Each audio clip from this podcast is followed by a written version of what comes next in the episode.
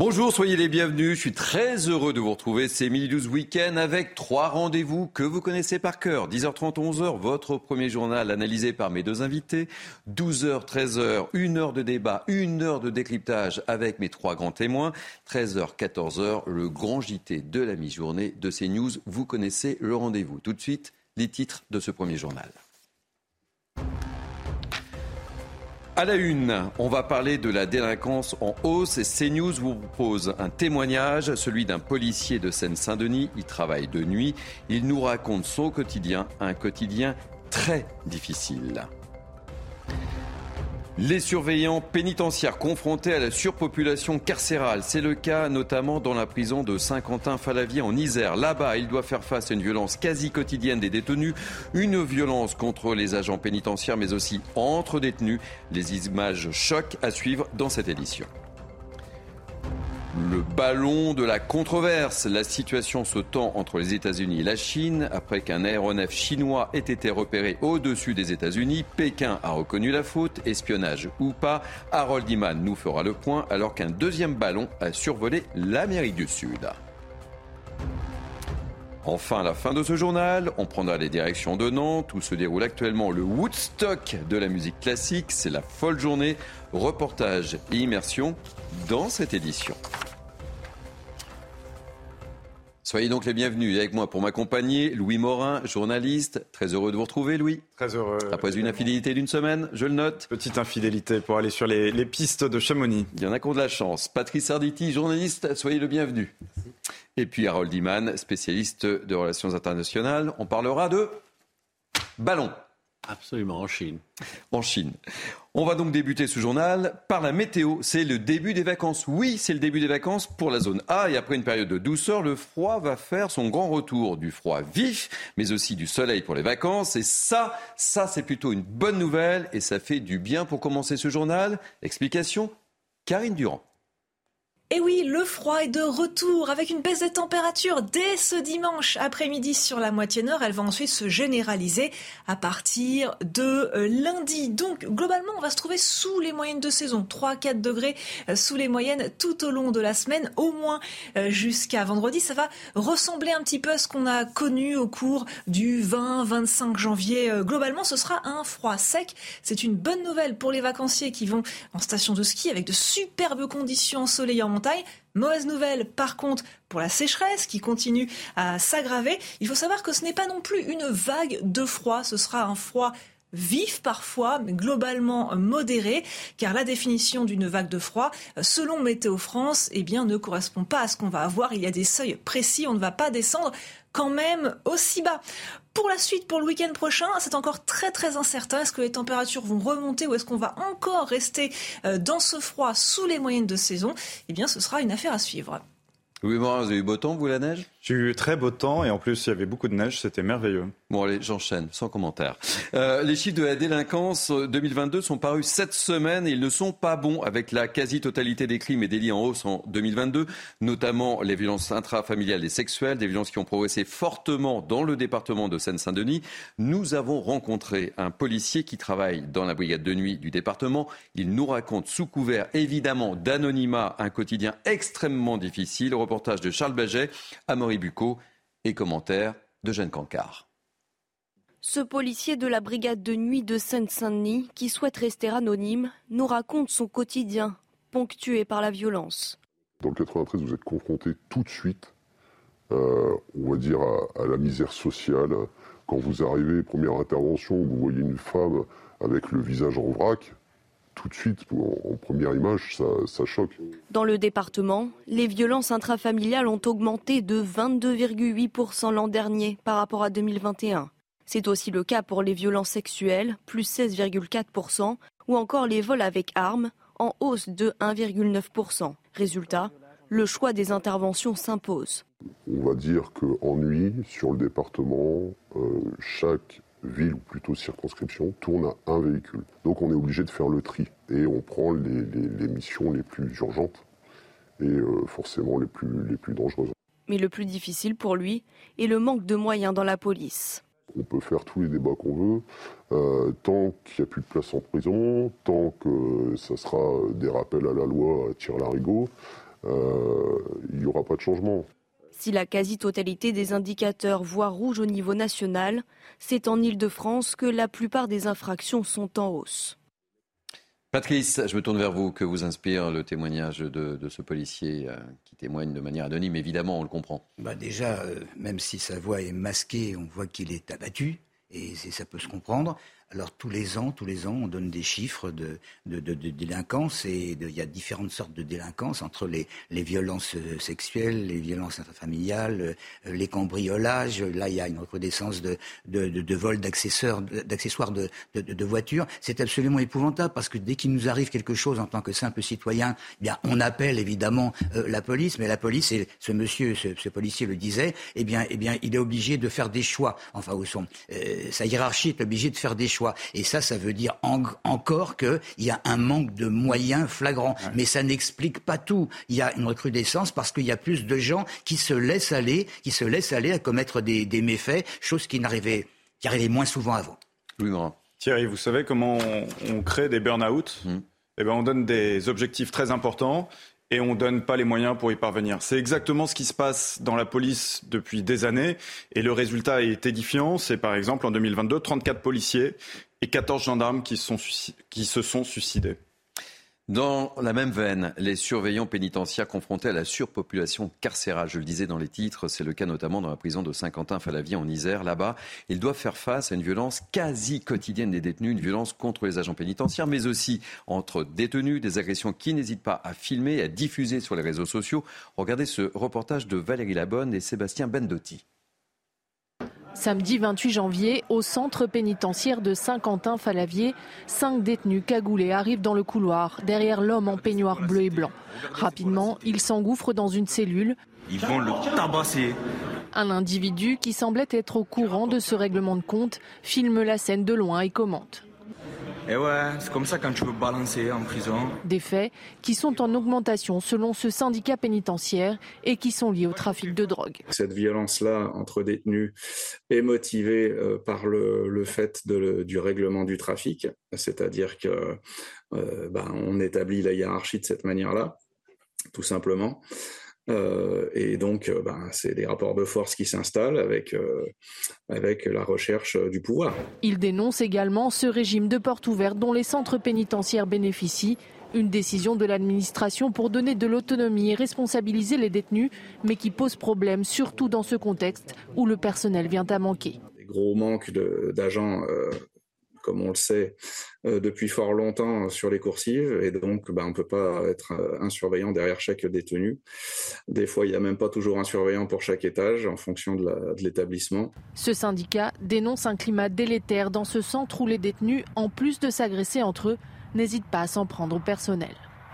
Patrice, une réaction. Je voudrais juste vous donner euh, quelques chiffres. Il y a 56 prisons qui affichent une densité supérieure à 150% et 6 établissements qui dépassent les 200%. Euh, ce genre d'image, c'est pas étonnant en fait. Hein. Mais ça, on le sait depuis 20 ans. Il n'y a, a, eu aucune amélioration. Les, les, prisons sont, sont, surpeuplées. Alors là, on n'a pas donné le chiffre des agressions. On n'a que le chiffre de 2018. Mais vous vous rendez compte, il y a plus de 4300 agressions physiques contre le personnel pénitentiaire en, en 2018. Donc ça a dû encore, encore se gonfler. Le personnel pénitentiaire qui est obligé de justement euh, de, de, de, de, regarder la, la, surpopulation, de la gérer, la, corruption. il y a un manque de personnel absolument euh, euh terrible. De, de, de, de, regarder qu'est-ce qu'il peut y avoir comme, abus, le, la, séparation, le, respect de la séparation des détenus et on ne peut pas tout mettre sur le personnel pénitentiaire. Il y a quand même chez les prisonniers, et ça explique peut-être le reste, il y a quand même un taux de suicide six fois plus élevé chez les détenus.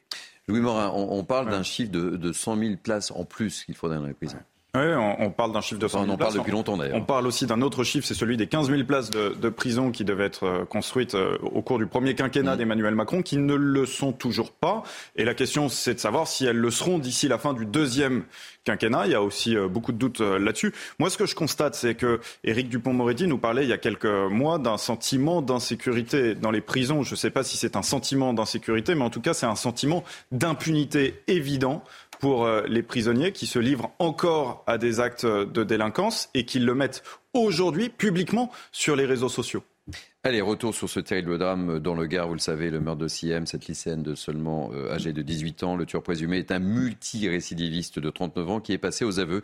Il évoque, euh, vous le savez aussi, une relation amoureuse avec Siem et ce que sa famille nie euh, fermement. Son cousin s'est d'ailleurs exprimé hier lors d'une conférence de presse. On l'écoute. Ce qui nous touche, c'est qu'il était sous liberté, quoi, et qu'on paraissait libre aux assises après ce qu'il a fait. C'est un étonnement de savoir qu'un monsieur comme ça pouvait voyager dans toute l'Europe. Et ce monsieur se baladait. Il n'avait ni besoin de pointer en gendarmerie, ni besoin de rendre quelconque compte à l'État. Si il y aurait eu, euh, entre guillemets, des moyens mis euh, de l'État à disposition du service de justice, afin que ce monsieur puisse être jugé plus tôt, on aurait pu éviter le drame. Patrice, petite réaction sur euh,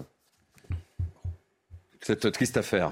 De toute façon, euh, c'est quelque chose qui est absolument effroyable. On peut même pas se mettre à la place de, de la famille et surtout à, la, à, la, place de cette malheureuse euh, euh, jeune femme. Alors tout tourne autour de, de, ce que peut faire un, un juge à l'application des, des, peines, parce que évidemment depuis, depuis plus de 24 heures, on discute beaucoup de, de, ce métier, de, cet aspect de métier chez un magistrat qui est un petit peu spécial, parce qu'il il n'est pas un magistrat comme, comme les autres, si je puis dire. Il, il, ne regarde pas des dossiers avec d'autres juges. Il est seul. Il peut faire appel à des, à des psychiatres, il peut faire appel à, un certain nombre d'experts, mais il prend ses décisions seul. Alors, on peut lui taper dessus en disant c'est pas normal euh, d'avoir euh, d'avoir euh, donné autant de facilité à, à, cette personne qui apparemment est, extrêmement dangereuse, et j'enlève le, le, mm. apparemment, mais je pense que le juge de l'application des peines, il suit ce que lui demande la loi.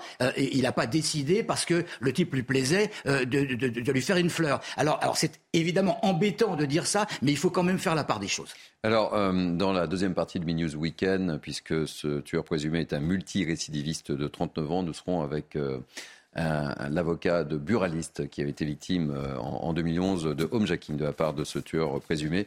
Nous serons en direct avec lui à partir de midi. Il avait déjà été condamné à 12 ans de réclusion criminelle hein, pour vol avec arme. On en parlera tout à l'heure dans la deuxième partie. Ils étaient ceux que l'on désignait comme les travailleurs de première et deuxième ligne pendant la crise sanitaire. Ces travailleurs aux métiers pénibles, exposés au virus, mais ô combien essentiels au fonctionnement de notre pays. Il y a quelques mois encore, ils avaient la reconnaissance de tous jusqu'au sommet de l'État. J'espère que vous vous en souvenez. On les remerciait, on les encensait, on leur promettait de meilleurs salaires. Je vous propose de regarder ce reportage en Loire-Atlantique de Michael Chailloux et de Jean-Michel Decaze. Midi sur le parking du relais routier. Nicolas, 45 ans, dont 25 passés au volant, fait partie de ceux que le gouvernement avait désignés comme les premières lignes pendant le confinement. Les remerciements passés, il estime que le pouvoir politique a déjà tout oublié. On a un peu l'impression qu'on nous a dit qu'il fallait qu'on, grâce à nous, qu'on faisait ci, qu'on faisait ça, mais finalement, euh, aujourd'hui, c'est un, coup de poignard dans le dos. Quoi. Autre profession félicitée pendant la crise de la Covid, les caissières. Elles ont reçu des centaines de clients malades. Patricia, 59 ans, devra faire 9 mois de plus. C'est une injustice. On a euh, vraiment trimé euh, par rapport euh, au Covid. On était au premier plan, comme beaucoup de professions, mais aujourd'hui, il me semble qu'on est désoublié. Gilles, 50 ans, aide-soignante dans le service gérontologie du CHU de Nantes, devra travailler jusqu'à 68 ans pour bénéficier de sa retraite pleine. 68 ans parce qu'il est monté en grade après le Ségur de la santé. On le prend très mal, forcément, puisqu'on a des métiers qui sont tellement pénibles que bah, on se dit bah, que bah, oui, euh, on va pas pouvoir euh, travailler euh, jusqu'à à 68 ans. Ça, c'est c'est juste impossible. Quoi. Selon la Fondation Jean Jaurès, 88% des salariés se sentant exposés à des formes de pénibilité refusent le recul de l'âge de la retraite. Alors Louis, vous comprenez un peu cette colère. Hein, on les a encensés, hein, tous ces corps de métier. C'est ça, c'est l'ascenseur émotionnel. Hein. Il y a un fort sentiment de trahison chez ces travailleurs de première ligne qui ont été effectivement encensés pendant le, le Covid, à qui on promettait un avenir meilleur, un avenir euh, radieux. Euh, ils avaient, euh, à l'époque, on se souvient, on les applaudissait pour les, ah pour les soignants, puisque là, on vient de, de voir un aide-soignant, par exemple. Aujourd'hui, ils sont victimes à la fois de l'inflation, d'une baisse de leur pouvoir d'achat et de la réforme des retraites laquelle ils ne s'attendaient pas forcément, même si elle était euh, promise par Emmanuel Macron. Allez, coup dur pour Olivier Dussopt. Le parquet national financier a retenu l'infraction de favoritisme à l'encontre du ministre du Travail en lien avec le groupe SOR de traitement de l'eau. L'affaire remonte à l'époque où Olivier Dussopt était le maire d'Annonay en 2009-2010. Il était l'invité ce matin de nos confrères de France Inter et bien évidemment, il a réagi. Le parquet considère que dans le cadre d'une procédure de marché public, en 2009, il y a 14 ans de cela, il pourrait y avoir une infraction de favoritisme. C'est une, affirmation, c'est une thèse que je conteste, et euh, je n'ai qu'un souhait euh, dans les prochaines semaines, les prochains mois, c'est de continuer à convaincre, à expliquer comment les choses se sont passées, pour convaincre de ma bonne foi. Ça tombe mal pour le ministre. Oui, mais on lui reprochait cinq choses et il y en a quatre qui ont capoté. Il en reste une, c'est évidemment le, côté favoritisme. Mais il s'en défend, il a l'air sincère. Maintenant, il y, a, une enquête qui est faite. Cette enquête, elle tombe e, effectivement euh, euh, fort à propos. Moyennement bien. Un certain nombre de, personnes dans, dans, l'opposition. Alors, ce qui va se passer à, l'Assemblée euh, la semaine prochaine, ça va pas être facile pour, pour le ministre. Mais enfin, il y a deux solutions. Hein. Soit il est innocent, parce qu'on a, on a tout dit et son contraire. Ça n'était pas des tableaux, c'était des simples litos qu'il a rendu et ainsi de suite. Je ne veux pas le défendre, mais je le laisserai faire, de toute façon. il a déjà rendu l'argent, hein, finalement. Ah, il y a longtemps, bien sûr. Allez, on en reparlera effectivement euh, dans la deuxième partie de, de Mini News Weekend. Nous sommes avec vous, euh, Harold Iman, pour parler de l'actualité internationale. Et je voudrais qu'on évoque cette fascinante affaire de ballon chinois sur l'Amérique du Nord. Et on apprend cette nuit un autre ballon, décidément, les ballons se baladent beaucoup en ce moment, du côté de l'Amérique du Sud, des ballons accusés d'espionnage. Mais qu'est-ce qui se passe? Nouvelle forme d'espionnage, Harold Alors ces ballons euh, sont très modernes ils volent très très haut, même au-dessus euh, des avions. Et euh, ils sont motorisés, ils ont des petits panneaux solaires, ils peuvent se mouvoir et sont équipés de toutes sortes de, de, caméras et existent véritablement dans la météo. mais voilà qu'ils sont venus au-dessus des États-Unis et ont perduré au-dessus du Montana, celui-là le Montana, c'est là où il y a tous les 150 silos d'ogives nucléaires euh, américaines. Donc, oui, c'est le hasard en fait si le ballon est juste au-dessus, quoi. Bah, évidemment. Évidemment. Euh, donc ça n'a pas évidemment convaincu le Pentagone. Euh, et donc le voyage de Joe Biden en Chine va être reporté et le voyage d'Anthony Blinken, son secrétaire d'État, a été annulé alors qu'il devait y aller ce soir. Mmh. Et Bien sûr, côté chinois, il dit c'est un accident absolu. Et côté américain, ben non, ça ne marche pas. Et puis bon, personne. Enfin, en Chine, on a quand même euh, dans la presse évoqué la possibilité d'une lanterne de, l'an, nouvel an lunaire chinois qui se serait écarée pour au moins mettre un peu d'humour dans cette affaire. Mais voilà, ça a gâché les relations alors que la Chine et les États-Unis sont dans un bras de fer en Asie-Pacifique. Eh bien, on en reparlera dans la deuxième partie parce que cette affaire de ballon, moi, me passionne. Direction Nantes maintenant, avec l'ouverture de la folle journée à Nantes, encore présente jusqu'au 5 février. Des concerts s'invitent même dans le tramway avec pour objectif écouter de la musique classique là où on ne l'attend pas. Reportage Sarah Fanzai. Non, vous ne rêvez pas. Un piano s'est bien installé dans le tramway nantais. Loin du bourdonnement habituel des transports, ce sont des notes de Maurice Ravel qui résonnent dans les wagons. À quatre mains et à l'unisson, Hervé Billot et Guillaume Coppola jouent des extraits de leur répertoire en tentant de garder l'équilibre. Sous l'œil des voyageurs surpris, une volonté, faire connaître et rendre la musique classique accessible à tous. On n'a pas la chance, comme nous, nous l'avons eu quand nous étions enfants, d'avoir accès à la musique. Peut-être qu'il y a euh, une personne, un enfant, un jeune, euh, une retraité, je ne sais pas, qui va, qui va peut-être avoir un choc euh, musical. Je trouve ça génial, je voyais un petit gamin qui était là, qui s'extasiait devant. Ça fait découvrir des morceaux qu'on connaît pas et voilà, ça amène la culture aux gens plutôt que l'inverse. Cette année, la 29e édition de la Folle Journée porte sur le thème de la nuit. Et si la musique impose le silence, chacun profite de cette parenthèse inattendue. C'est génial, non, Patrice, euh, Louis? Ah bah, Si la musique est bonne. Oh là là, oh. quelle grande culture. Vous savez qu'effectivement, on recevra euh, dans la deuxième partie de Mini News René Martin, qui est le créateur et il surnommait, c'est lui, hein, je, je l'interrogerai là-dessus, je le connais bien, euh, c'était un peu le Woodstock de la musique classique. Le, Jack Lang de cette initiative, finalement. Ça, je vous laisse, euh, voilà, on lui posera la question tout à l'heure, vous serez avec moi en tous les cas. Merci, fin de cette première édition euh, de Mini News Weekend. Je vous retrouve euh, évidemment midi. Louis, vous serez avec moi. Patrice. Demain. Demain. Hein. tout de suite, ce sont les belles figures de l'histoire avec Émeric Pourbet et je vous retrouve évidemment à 12h avec beaucoup de sujets, beaucoup d'invités ne ratez pas ce rendez-vous. À tout à l'heure.